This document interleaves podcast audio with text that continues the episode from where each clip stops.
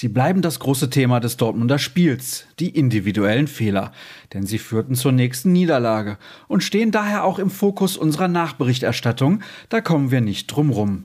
Außerdem schauen wir auf die 09 Fakten und den Kommentar zur aktuellen Lage und den Aufgaben, die in dieser Saison noch anstehen werden. BVB Kompakt zum Wochenstart bekommt ihr wie gewohnt mit mir, mit Sascha Staat. Da war so viel mehr drin in der zweiten Hälfte am Samstagabend. Einladungen zu Gegentreffern durch, wieder einmal individuelle Fehler.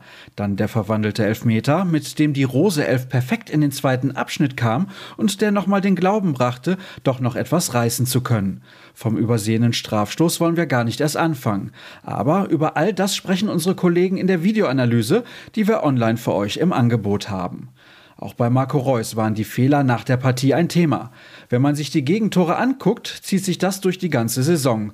Es sind immer wieder individuelle Fehler. Sein Trainer will aber von einem Abhaken der aktuellen Spielzeit nichts wissen.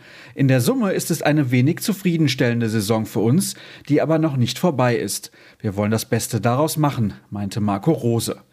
In seinem Meinungsstück beschäftigt sich Jürgen Kors vor allem damit, dass der BVB anfangen muss, seine eigenen Aufgaben zu erledigen.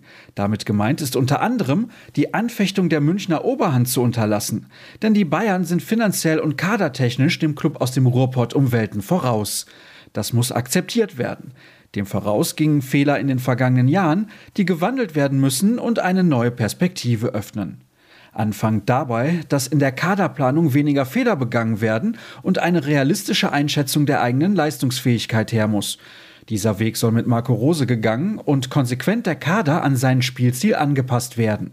Im Umfeld braucht es dafür aber Geduld und Ruhe, schreibt unser Redakteur. Und nur wenn der Umbruch erfolgreich gelingt, erst dann sollte man sich wieder in Richtung Bayern orientieren. Mehr dazu lest ihr im Text des Kollegen. Blicken wir auf ein paar Zahlen. Die Niederlage gegen den FCB war eine historische, denn es war die siebte Niederlage in Folge für Dortmund gegen den großen Rivalen und damit die längste Serie bisher überhaupt. Trotz des nicht gegebenen Elvers für das Foul an Jude Bellingham hat aber kein Team in der Bundesliga mehr Strafstöße in dieser Saison erhalten. Acht Stück waren es insgesamt. Weitere Statistiken dieser Art findet ihr auf unserer Internetseite. Gestern stand übrigens noch eine medienöffentliche Einheit an, auch wenn die Formulierung vielleicht ein bisschen übertrieben ist. Mittlerweile wird es Spielersatztraining genannt, im Endeffekt ist es ein einfaches Auslaufen. Aber selbstverständlich waren wir vor Ort. Florian Gröger hatte sich auf den Weg nach Brakel gemacht und wie immer seine Kamera mit dabei. Die Ergebnisse seiner Arbeit seht ihr da, wo ihr sie immer seht und zwar auf ruhenachrichten.de. Und da noch drei Spieltage zu spielen sind, wird es definitiv noch die ein oder andere Sache zu diskutieren geben. Und falls ihr daran Interesse habt, solltet ihr euch auf jeden Fall ein Plus-Abo sichern. Greift zu, es lohnt sich.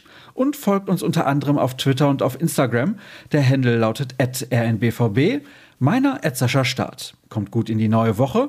Wir hören uns morgen an gleicher Stelle wieder. Tschüss.